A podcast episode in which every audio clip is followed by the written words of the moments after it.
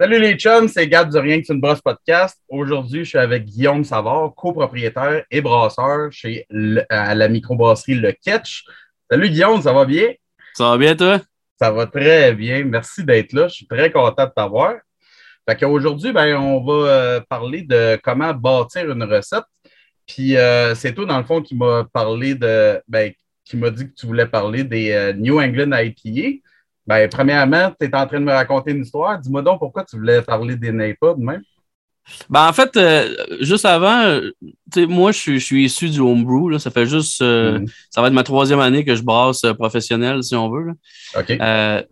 Puis, je me sens toujours un peu comme l'imposteur. J'ai comme un syndrome de l'imposteur parce que j'ai pas de cours. ça fait pas longtemps que je fais ça. Puis puis à cette heure, ben, je dirige l'usine euh, qui, qui, a été euh, fraîchement construite euh, l'année passée au Catch. Ouais. Puis ben, ce qui m'a amené dans tout ça, c'est le buzz et l'amour pour moi de l'IPA. Je suis un RPD carrément. Là. Ouais. Pendant que des gens tripent sur la fermentation spontanée puis les cantillons puis tout ça, ben moi, je reste quand même un tripeux de, de, de, de, de hops puis d'IPA New England. C'est ce que j'aime. C'est ce que j'aime voir, c'est ce que j'aime faire aussi et travailler. Fait que dans le fond, ce qui m'a amené là, euh, c'est pas compliqué. C'est euh, à l'époque, j'ai commencé à brasser avec un ami qui m'a montré quelques trucs. Puis à un moment donné, il avait amené une Nordais de Oval. Ouais. Moi, je n'aimais pas les IPA dans le temps parce que tout ce qu'on avait comme IPA, euh, c'était, écoute, des affaires ultra amères, là, comme la Goose Island IPA, puis des trucs, des trucs très old school, très amers, très bruns. Euh, là, il arrivait avec ça. J'étais comme, ah, moi, je ne pas ça à pied. Il dit, ah non, il dit, goûte, tu vas voir. Puis là, j'étais comme, OK, là, on est ailleurs. C'est plus comme un jus de fruits qu'une IPA, tu sais. Mm. J'ai commencé tranquillement, pas vite à goûter. Puis là, il y a des gens qui m'ont dit, hey, aux États-Unis, ils font des, des IPA, ça accroche. J'étais comme, ah ouais. Puis là, j'ai goûté une Eddie Topper. J'ai goûté une SIP. Euh, après ça, ben, quand un jour quelqu'un me dit Hey mec, tu goûtes à ta première Trillium, tu vas voir, tu vas capoter. Effectivement, la première Trillium que tu bois, c'est un choc. Et avec le recul aujourd'hui, c'est un petit peu moins bon qu'avant. Mais, euh, mais ouais, euh, ça m'a amené dans le monde là, des IPA. Puis après ça, mon but, c'était de brasser euh, à la maison. Un mm. maximum de, de, gros jus, si on veut. À l'époque, c'était ce qu'on disait. J'ai travaillé pas mal les recettes, tout ça. Puis un jour, ben, j'ai eu l'occasion de, de, postuler sur un poste vacant au catch. Euh, j'avais aucune expérience pro. Je suis arrivé là avec mes, mes trois ans de brasse amateur. Puis j'ai dit au gars, écoute, moi, je suis capable de brasser de la bière, mais je ne connais pas ton kit, je ne connais pas ton équipement. Euh, montre-moi comment l'utiliser, puis moi, je vais te brasser de la bière. Et mhm. finalement, ben, avec euh, quelques mois d'expérience, après ça, ben, j'ai commencé à, brasser officiellement pour le catch euh, depuis, presque trois ans déjà. Ah, nice. Mais je tiens à dire, par exemple, tu n'as pas avoir le syndrome de l'imposteur parce que la plupart du monde, moi y compris à qui je parle, il n'y a pas grand monde qui ont d'études là-dedans. Fait que il n'y a pas de syndrome ouais. d'imposteur. Mais, mais en, en, fait, dans l'endroit où je pense que je ne ben, sais pas, peut-être que les autres personnes ont commencé comme ça aussi, je n'en connais pas tant. Euh, mais euh, j'ai jamais eu de job comme être brasseur avant ou comme euh, juste brasseur de recettes de quelqu'un. J'ai toujours été tout seul. J'ai toujours tout fait ce que j'avais envie de faire, en fait. J'ai tout le temps été maître de la brasserie en termes de, de la recette, le temps, le timing, les sortes. Il n'y a jamais personne qui m'a rien imposé. Même quand je suis arrivé au catch, il y avait une seule recette, en fait, de prête qui voulait que je continue à faire, qui était la blonde. Euh, mm. qui, qui, qui, était déjà populaire là-bas parce que, tu sais, je veux dire, dans un village, oui, il y a des touristes, il y a des, il y a des tripeux, il y a des geeks, mais l'hiver, c'est les locaux. Puis les locaux, c'est pas tous des tripeux d'IPA. Ils aiment ça avoir leur blonde, leur rousse, leur blanche. Fait que, ça, j'ai continué d'en faire. Mais, mais oui, euh, j'ai toujours été maître de ça. Fait que c'est là où je me trouve un peu imposteur. Dans le fond, j'ai commencé direct mm. avec le poste, là, si tu veux, de maître brasseur, jusqu'à devenir actionnaire et aussi propriétaire de la, business. Ben, t'es bien chanceux, je me ouais, ben, j'apprécie, euh, j'apprécie vraiment cette liberté-là. Ouais. Nice. Mais sinon, euh, quel logiciel, toi, tu utilises d'habitude pour bâtir tes recettes? Au départ, quand j'étais homebrewer, c'était euh, Brewer's Friend. Où là, c'était super basique. Tu essayais juste d'avoir euh, ta gravité, euh, etc. Après ça, j'ai démystifié Bear Smith, que j'utilise pas à sa pleine capacité. J'utilise surtout, j'utilise pas pour le prix, j'utilise pas non plus pour l'eau. dans ce cas-là, j'utilise Brew and Water, qui, est quand même assez complet, que j'aime bien. Mais sinon, j'utilise là pour les, grains, les sortes de grains, les sortes de hops, les, acides, la, facilité aussi de changer les données. Euh, c'est Beer Smith là, qui, qui, est quand même assez hot. Là. Euh, mhm. J'imagine que pas mal tous les brasseurs utilisent ça aussi. C'est le plus complet, en fait. Ouais, ben c'est ça, je me rends compte. La plupart vont utiliser Beer Smith, mais jamais pour l'eau, par exemple. non, ben c'est ça. Ben, J'en connais quelques-uns. Euh, j'en connais quelques-uns qui l'utilisent pour l'eau, mais, mais non, moi, j'aime mieux l'utiliser à part. Je pense que Blue Water est vraiment bien monté pour changer chacune des données de ton grain. Ouais. Euh, puis tu peux, en faire deux, choses complètement euh, à côté, puis juste faire ta bière avec Beer Smith, puis t'occuper de ton eau à côté. Ouais, puis c'est bien complet aussi, puis tu peux rajouter euh, tellement de sortes d'ingrédients, tu, sais, tu peux rajouter toutes leurs caractéristiques, puis tu sais, ça devient. fait que c'est vraiment hot, là. C'est mode lab à souhait, dans le fond. Là. Absolument, tu le, mets, tu le mets à ta façon. Puis, tu sais, même à ça, euh, on, vit un peu avec nos plis, c'est-à-dire qu'on sait que, bon, je sais pas, moi, admettons, là, que tu prévois euh, une gravité originale, là, je sais pas, moi, à 12 plateaux. Tu sais que si Beer Smith affiche 12, mais que ton kit, tu le connais un peu plus, tu sais qu'en affichant 12, tu vas peut-être être à 13, fait que tu y vas comme tu l'as appris, comme tu, as connu ton kit, puis Beer Smith, tu viens qu'à le savoir, puis c'est pas lui qui décide pour toi, tu sais, cas. Ouais, t'as bien raison, ouais. Mais sinon, pour les New England IPA, toi, tu euh, priorises euh, quel genre de malt et de flocons? Ben, tu on est un peu victime là, euh, de, de, de, la rareté de certains mâles. Ben, pas la rareté, mais le, le fait qu'ils ne soient pas toujours disponibles au moment où tu en as besoin. Donc, tu pour les mâles de base, normalement, moi, j'essaie d'avoir du québécois, comme Inomalt, par exemple, le Pils moderne, qui, est une belle base, là, selon moi, de, de, malt très pâle. Euh, sinon, s'il n'est pas dispo, je vais avec le Pills Wireman. Euh, mais tu sais, ces temps-ci, je vois qu'il y a quand même quelques autres maltes québécois qui semblent intéressants. Euh, j'ai eu la visite de quelqu'un de Colaflamme l'autre fois, puis ça a l'air le fun. J'ai goûté, j'ai croqué quelques, grains, ça, goûte bon. ici, à, pas loin de, de, de, de Montjoli, Sainte-Flavie-Rimouski, il y a à Témiscouata Malbrou. Je sais autres sont, en termes de mal de base, ils appellent ça leur mal de l'Est. Ce euh, c'est pas trop dispo. Je pense que toute leur, toute, leur production est déjà vendue à l'avance. Mais pour les autres mâles de spécialité, comme le blé cru, j'essaie de prendre deux autres. Euh, mais euh, ouais, pour, une New England, ça te prend un mâle pâle. Dépendant de ta couleur, si tu veux une New England qui est un peu plus orangé, plus foncé, voire pas brune, mais tu sais, qui tire un peu là, sur le 5-6 SRM, là, euh, tu peux y aller avec des maltes un peu plus foncées. Moi, j'ajoute tout le temps un peu de euh, Naked Golden Oat. Ouais, j'adore. Ouais. Qui, qui, qui, est un. Ben, dans un, ça pogne pas dans, dans, le moulin parce que juste le malt d'avoine, on dirait que ça, ça se boit mal ou ça, ça En tout cas, j'ai de la misère à le moudre comme il faut. Mm-hmm. Quand j'ai découvert le Naked Golden Oat qui sent et qui goûte complètement le gruau, euh, mais un peu plus foncé, tu sais, il est à 9 SRM, fait que ça, ça, ça, colore quand même ta bière, ce qui fait que tu n'as pas une bière qui est jaune paille extra pâle, tu as une, belle, une belle teinte qui s'en va vers l'oranger tranquillement. Fait que euh, pour les maltes, là, comme je te dis, euh, j'essaie d'avoir tout le temps un multigrain, c'est-à-dire du, base avec de l'avoine, du flocon d'avoine, puis du blé. Que ce soit cru ou malté. Si tu prends du cru, ben, de un, c'est plus pâle. Euh, mhm. Peut-être que bon, euh, il devient un peu, un peu moins mou là, parce qu'il est cru, mais euh, sinon, ça fait la job. Là, ça, ça, amène une belle texture, je pense, le, le blé cru. Oui.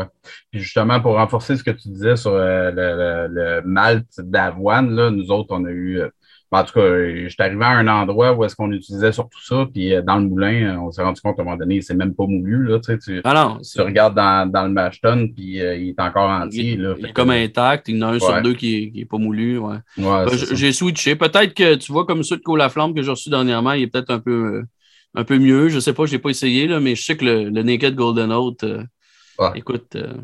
ouais, j'adore ça. C'est ça, comme tu disais, ça amène un goût de gruau un peu à pêche, là, quasiment. Là. C'est, euh, ouais, ben, c'est, j'en mets dans, dans toutes les IPA. Toutes les IPA que je fais, double, simple, il y a toujours du Naked Golden Oat. Pour aussi aller chercher une couleur un, peu moins fade, si on veut. Ouais. Mais, euh, Puis versus euh, malt versus flocon, c'est, c'est quoi tes, tes, ratios à peu près, tes pourcentages, mettons, de, de chaque?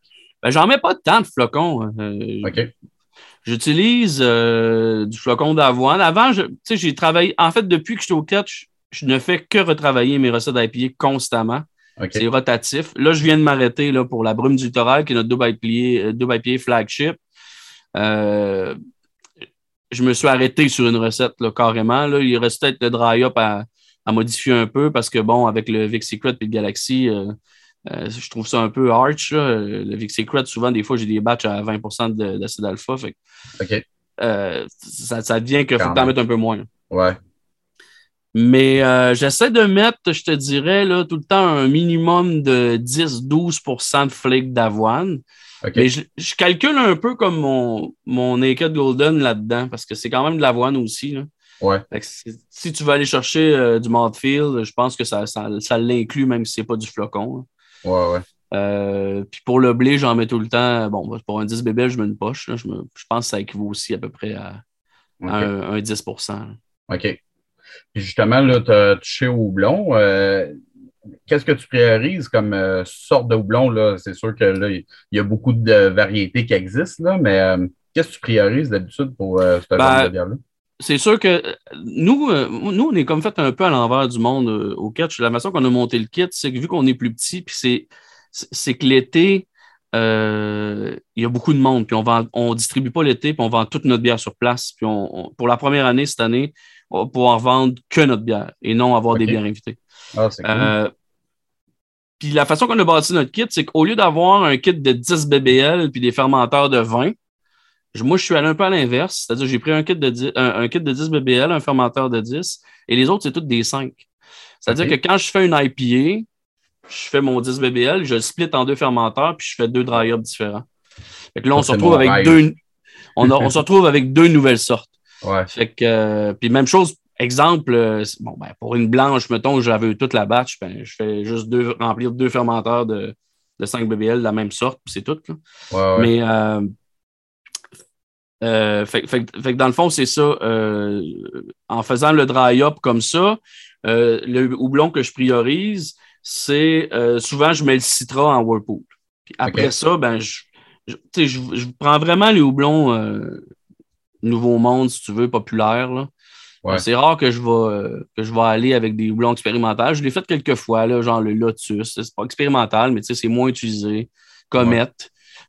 ça, Comet, je l'ai utilisé parce que je savais qu'aux États-Unis, chez euh, euh, Four Quarter à, Burlington, eux, utilisent, ils font une double IPA 100% Comet. C'est comme un houblon que tout le monde a oublié depuis des années. Mm-hmm. Moi, je l'ai essayé et ça ne vient pas aussi bon que les autres. Je ne sais pas ce qu'ils font, mais mais ce que j'ai fait, c'était correct, mais tu sais, je ne le ferai plus. Je veux dire, c'était bon une fois. Ça reste que les meilleurs mix sont les houblons les plus hauts. Euh, j'aime bien ramener des houblons résineux, là, Chinook. Euh, mm. J'aime bien ramener du centennial, euh, tu sais, cascade.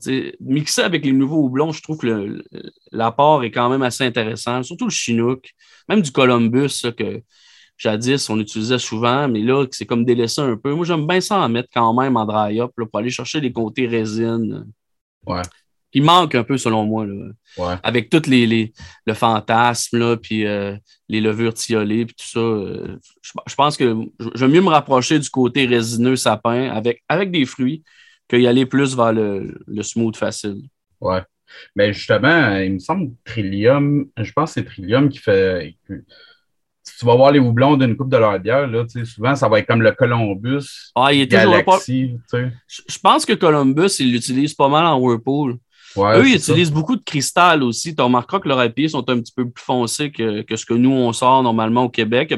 Ben, je dis Québec, mais il y a peut-être Wood Brothers, là, qui est à la limite, là, en Ontario. Mm. Mais eux ont des IPA un petit peu plus, disons, brunes. Ils ne sont pas brunes, mais tu comprends, je veux dire, un petit peu plus foncés en SRM. Euh, Trillium aussi, ils sont comme un peu. Euh, c'est américain, tu sais. Euh, ce que je goûtais à l'époque, tu sais, je pense qu'au Québec, on n'a quand même rien envie à ceux-là qui nous ont donné, si on veut, la vague du début, le swing pour essayer des nouveaux trucs. Mais je pense qu'on est quand même rendu assez hot là, pour. Mm-hmm. Columbus, c'est comme moi aussi, j'ai déjà regardé sur leur site. chacune de leurs bières en a, on dirait. Ben, c'est soit ça ou CTZ, qui est comme les trois noms là, de, Columbus, Columbus, Tomahawk, etc. Mais, ouais, exact. Mais, euh, mais ouais, c'est vrai, euh, c'est quand même.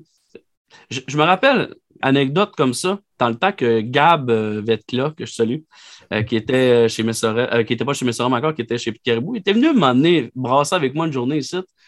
Puis j'avais fait goûter une de mes batchs que j'avais faites, mais c'était, je pense que c'était une des premières fois où je dry comme un sauvage.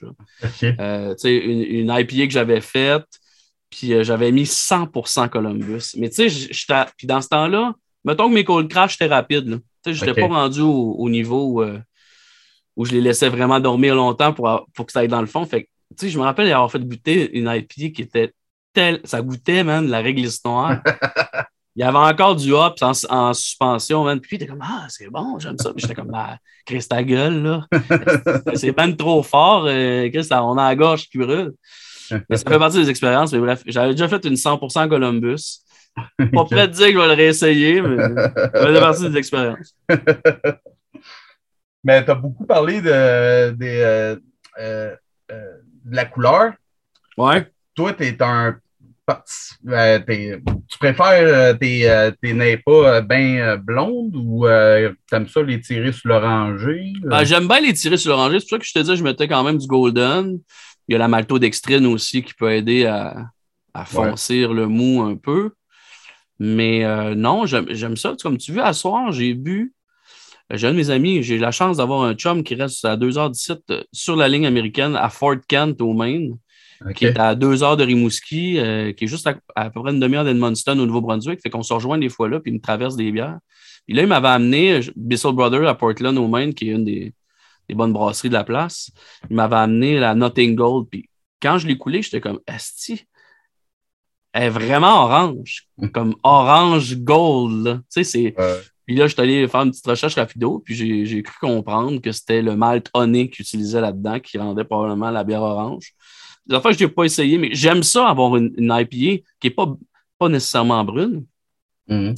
J'aime ça quand c'est quand même un peu orangé. C'est pas tout le monde qui fait ça, mais orangé, c'est beau. Ouais. Euh, puis, ben, moi, la plupart de ce que je fais euh, dans les miennes, c'est plus jaune flash. C'est pas paille, c'est entre les deux, si on veut. OK. Puis pour le IBU, ça, t'aimes ça viser quoi à peu près? Ah, moi, j'en ben, vise, euh, je, pourrais, je pourrais presque te dire techniquement, selon Beer Smith, zéro. Mais non, c'est pas vrai. Là. Euh, tu sais, j'ai rien au boil, tout est au Whirlpool. Je m'organise pour être à peu près à 12. Là. Ah ouais, euh, OK. Avec le Whirlpool, mais tu sais, à la quantité de dry-up qu'il y a ensuite, je sais pas comment on fait pour calculer l'IBU à partir de là, mais ça reste quand même, il reste une amertume quand même hmm. qui sort du dry-up, selon moi, là, même si c'est pas calculable vraiment. Là. OK. Euh, peut-être qu'il y a des techniques que je ne connais pas, mais euh, pour le Whirlpool, je vais à 12, puis le reste, ben, un beau dry-up entre 12 et 15 grammes litres. OK. Dépendant des sortes de houblon, en fait. 12 à 15 grammes euh, de houblon par litre. En, dry-up seulement. Juste dry-up, pas de Whirlpool. Le Whirlpool calculé à part. Tu fais-tu un seul dry-up, toi, ou tu es partisan d'un double? Ah, j'ai tout expérimenté. J'ai expérimenté le dry-up à 24 heures plus un post-fermentation. J'ai expérimenté deux dry-up euh, fermentation, un juste à la fin. Puis je te dirais que la technique que je préfère actuellement, c'est dry-up quand il reste à peu près un plateau à aller chercher de la fermentation, je mets tout. J'en mets pas au début, j'en mets pas après, j'en mets à la fin. OK. Puis là, c'est comme, on pourrait dire mid-fermentation, mais c'est après la mid, plus vers la fin, mais quand il en reste encore. Et là, je mets tout là. Euh, puis, c'est là que ça se passe. Selon moi, la magie se passe à ce moment-là. OK. Quel genre de levure, toi, tu préfères pour euh, tes New England? Ben, je te dirais que j'ai eu pas mal tout, utilisé aussi. Là. Jadis, avant, on est, euh, avant qu'on fasse l'usine, on était dans un petit kit de 2 BBL, ce qui est miniature. C'est du 200 litres de la batch. dans une journée, je brassais toute la journée, puis je sortais juste 200 litres. Tandis qu'aujourd'hui, je suis capable d'en sortir cinq fois plus dans le même laps de temps. Fait, Bref. Fait que j'ai tout essayé dans un petit format comme ça, à 2 BBL. Ce qui est le fun, c'est que tu pouvais acheter des petites poches d'homebrew. Ça coûtait pas cher. Tu un mm. petit starter, hop, c'est réglé. Ça coûte pas cher de levure. Un, un pur pitch là, de, de, London 3 directement de chez Y East. Euh, pas donné, là, surtout, hein? surtout, que je la récupère pas vraiment. Euh, il y avait aussi le labo qui m'a offert des super bonnes levures, mais encore une fois, c'est peut-être pas pratique pour moi vu que je ne récupère pas. OK. Donc, je te dirais que j'ai tout essayé. Euh, j'ai quand même fait là, euh, des fois là, un petit, starter avec des poches de, euh, soit de, de, White Lab ou de White East. Ou, ben, il y a un été aussi que j'ai fait beaucoup, beaucoup de Gvike parce que je devais sortir de la bière rapidement parce qu'on avait une petite capacité, puis il fallait que ça sorte au plus Chris. OK. J'ai fait que des Gvike pendant un été, mais là, c'est fini. J'en utilise deux, puis c'est pas pour les IPA. Je te dirais que là, euh, pour moi, le sure shot, c'est Verdant. Ah oui, OK. Ça, euh, ça pardonne, ça, ça reste quand même sucré en finale, en, FG. Tu sais, je l'ai essayé là, des fois avec la juice là, de euh, Impérial ou celle-là, la version de, du labo à la, à la pocatière. Ouais. C'est un pH qui n'est pas correct, si, si, si tu n'as pas assez de levure, si tu under pitch, tu vas finir avec une bière qui n'est pas easy. Ou, il, y a, plein, elle était super capricieuse. J'ai vraiment eu de la misère avec cette levure-là. Parce que, bon, je n'étais pas probablement constant à l'époque. Je pense que Verdant, euh, c'est du rabat.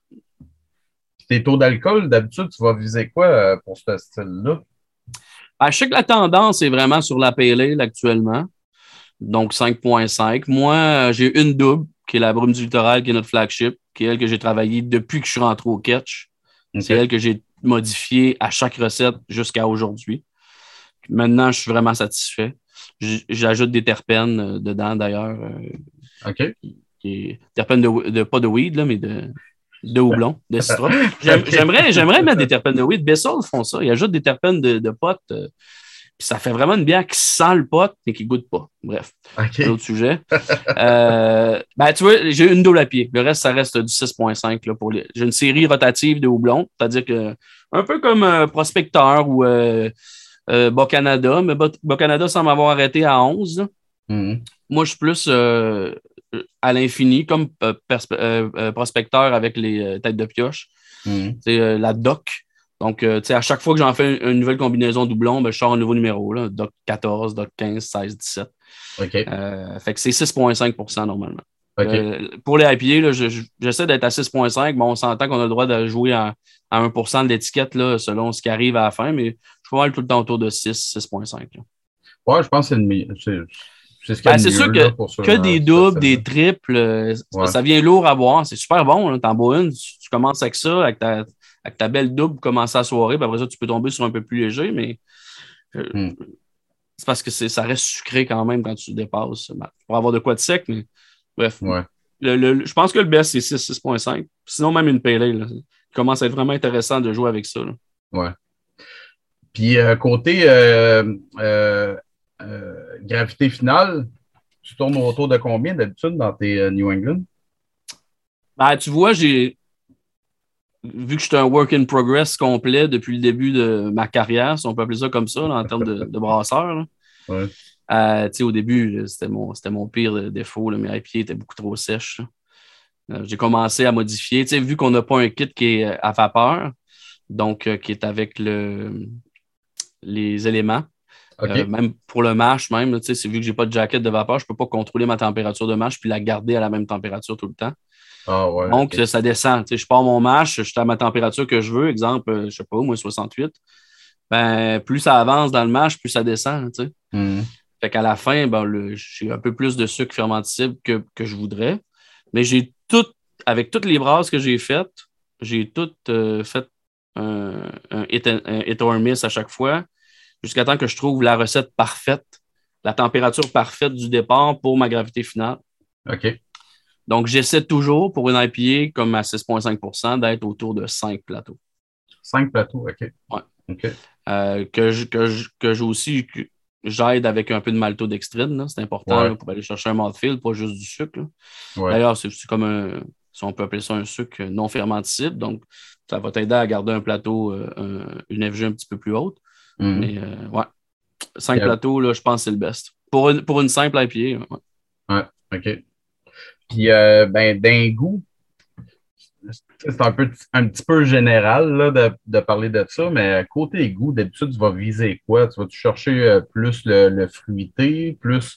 Tu parlais de résineux tantôt avec. Euh, ben, j'essaie, j'essaie de faire la différence, c'est pour ça que j'en parlais. Je veux pas que ça goûte toujours les fruits tropicaux. C'est pour ça que j'aime bien ajouter un, un, un, centennial qui va aller chercher un petit côté un petit peu plus herbal, résine. Mhm. surtout, c'est surtout le, Chinook qui va nous chercher de la belle résine. Mais euh, euh, écoute, moi, pour moi, en tout cas, selon mes, derniers voyages pré-pandémie, le, selon moi, c'est encore ça aujourd'hui, mais ça fait longtemps que je n'ai pas bu de la fraîche. Mais le, goût parfait d'une IPA, je pense que je ne m'écœurerais jamais de boire, ce serait celle de Treehouse. OK. J'ai comme l'impression que Treehouse, ça goûte la pêche tout le temps. c'est, comme un. J'imagine que c'est un ester. Je ne peux pas croire qu'ils mettent le même houblon tout le temps dans tous les bières. Ben, je, pense que si, j'avais à choisir un goût que j'aimerais que ma IPA goûte, ça serait la pêche. J'essaie, j'essaie toujours d'avoir de quoi de différent pour ne pas avoir l'impression de boire toujours la même chose quand tu achètes une doc au dépanneur, que ce soit la, la, 6, la 8 ou la 14. J'essaie que ça soit tout différent. Hmm. Je pense que ce que je préfère le plus dans une IPA, c'est le goût de pêche. Mais, il n'est pas toujours là.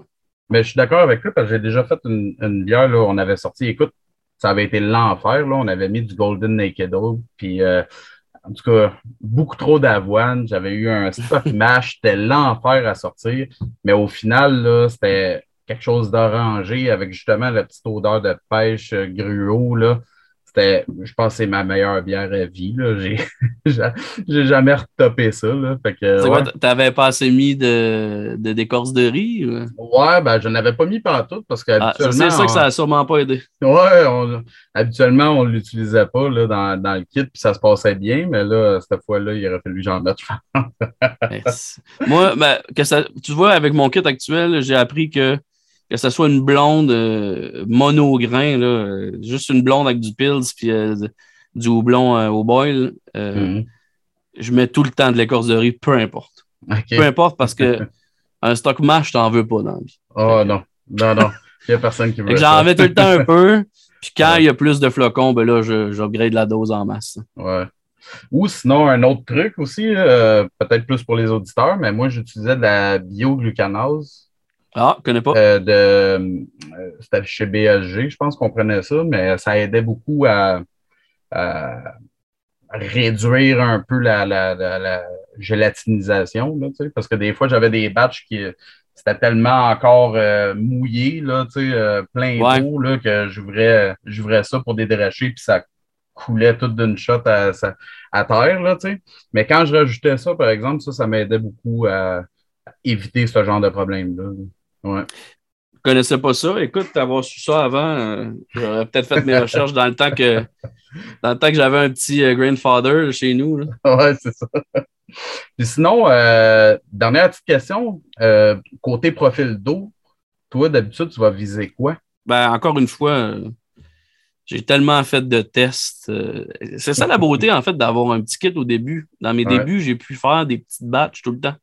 Donc, essayer tellement d'affaires. Puis l'eau, ben, c'est venu un petit peu plus tard, là, quand j'ai commencé. Là, bon, j'essayais de faire une bière avec de l'allure pour commencer, genre une blonde bien normale, jusqu'à temps que j'apprivoise le kit. Puis à ce moment-là, ben là, je suis peut-être allé avec, euh, avec euh, les modifications d'eau. Pour la New England IPA, ce qui est le best, c'est d'avoir un meilleur. Ben, selon ce que j'ai lu, il y a du monde. Il y a deux écoles de pensée. Il y a du monde qui préfère avoir le sulfate plus haut que le, chloride, mais je pense que ça se dirige vraiment sur un chloride un peu plus élevé que le, que le sulfate. Moi, actuellement, je suis à peu près à 200 euh, ppm de chloride de calcium et 75 de sulfate, soit, le gyps ou le sel d'Epsom, c'est c'est au choix. Euh, mais euh, ouais, 200 puis 75. J'ai fait j'ai fait d'ailleurs une collaboration avec Ralbock il y a deux semaines pour une bière Ketch Ralbock qu'eux vont sortir. C'est une double sour IPA. sans fruits, vraiment juste 100% houblonné, mais sour. Puis on est allé, on a mis la totale. On est allé là, avec un 400 de chloride. Là. J'ai hâte, de voir ce que ça va donner. OK. Good. Ben, c'était très intéressant, ça. Sinon, euh, ben là, tu viens de me donner une de tes blogs déjà, là, mais euh, qu'est-ce qui s'en vient pour vous autres au catch? Ah, ben, il y a cette collabo-là. Euh, qui va être disponible d'ici deux, trois semaines. Ensuite de ça, il y a la collabo des brasseurs de l'Est du Québec qu'on est allé faire la semaine passée, qui va être une lager parlerai pas plus, mais c'est une lager. Ben c'est quoi celle-là? C'est euh, plusieurs. Vous êtes plusieurs? C'est toute la route des, des microbrasseries de l'Est du Québec qui se sont rencontrés. Bon, il n'y a pas tout le monde qui a pu se déplacer. On s'entend à l'abri de la tempête, il faut qu'ils prennent l'avion ou le bateau. Fait que c'est loin. Mais tu sais, il y en a quelques brasseurs qui sont allés. Euh, le Ketch, euh, Cap Gaspé, Amkoui avec la captive. Bref, on s'est tout rendu sur Alboc. Il y, a ah eu sur deux, il y a eu sur deux jours une brasse. Là, ça va être disponible un peu partout au Québec, mais c'est une bière qui aide à publiciser la, route des brasseurs de l'Est du Québec. OK. Qui est vraiment un grand succès à chaque année, c'est-à-dire que euh, les gens la font carrément, selon leur, trip vers la Gaspésie.